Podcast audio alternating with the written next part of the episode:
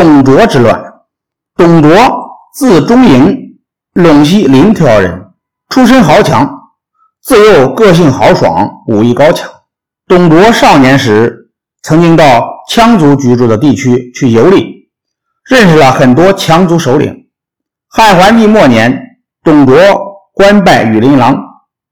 黄巾起义时，朝廷任命董卓为中郎将，镇压黄巾起义。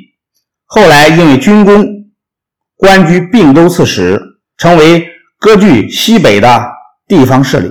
公元一百八十九年，外戚何进想铲除宦官，密召董卓带兵进京支援。不料何进的计划泄露，反被宦官所杀。何进的部下袁绍率兵冲进皇宫。将宦官全部杀死，董卓也随即点兵三千赶到洛阳。董卓刚到洛阳，害怕自己兵少众人不服，就命令军队晚上悄悄出城，白天再大张旗鼓的进城。一连几天都是如此。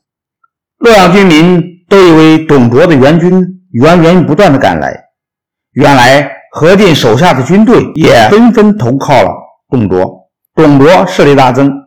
掌握了洛阳的军权，董卓想废汉少帝，立陈留王刘协为帝，自己独掌大权，就找来袁绍商量。袁绍家四世三公在洛阳的影响力很大，所以董卓想取得他的支持。董卓对袁绍说：“我觉得陈留王刘协比汉少帝有本事，想立他做皇帝，你觉得怎么样？”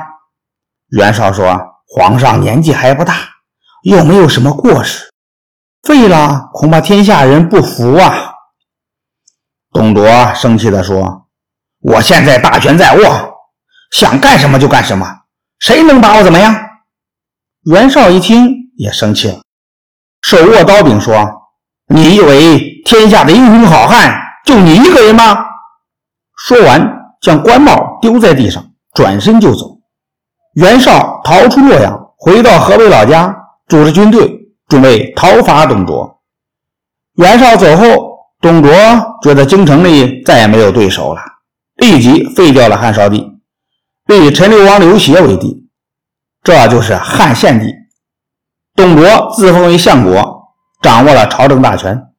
董卓废掉了汉少帝，大臣们都敢怒不敢言，只有负责京城治安的织金吾。丁原表示反对，董卓派人用大量的金银财宝贿赂丁原的部将吕布。吕布是个没有道德操守的小人，立即杀死了丁原，投靠了董卓。这样一来，大臣们再也没有人敢反对董卓了。董卓得意洋洋，开始为所欲为。董卓纵容士兵大肆烧杀抢掠。搞得京城洛阳人人自危。有一次，董卓的军队来到洛阳东南的阳城县，正遇上老百姓在祭祀土地神。董卓竟然命令军队冲上去，把男人全部杀死，割下头颅挂在车上，然后把妇女财物装上车，高唱凯歌，好像打了胜仗一样，浩浩荡荡地回到洛阳。董卓对洛阳的百姓谎称是。剿匪胜利，烧掉人头，把掠夺来的妇女分给士兵。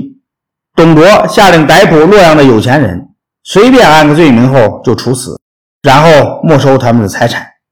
当时人们使用的是五铢钱，董卓下令改用小钱并熔掉铜人、铜像，大量铸钱，导致钱贱物贵，物价暴涨，人民生活困苦不堪。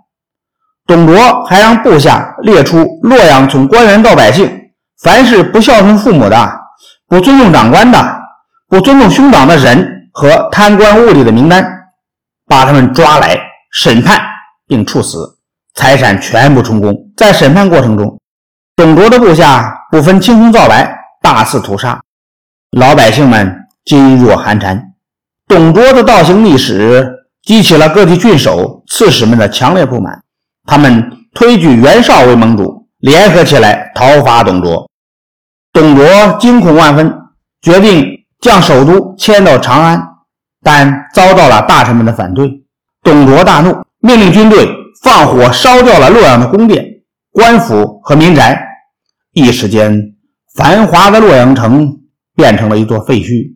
他又命令军队像驱赶牲口一样，把洛阳的老百姓驱赶到长安。一路上，老百姓冻死的、饿死的、被打死的不计其数。董卓还命令吕布挖掘历代汉朝皇帝和官员的陵墓。盗走陪葬物品，到了长安后，董卓又自封为太师，更加肆无忌惮。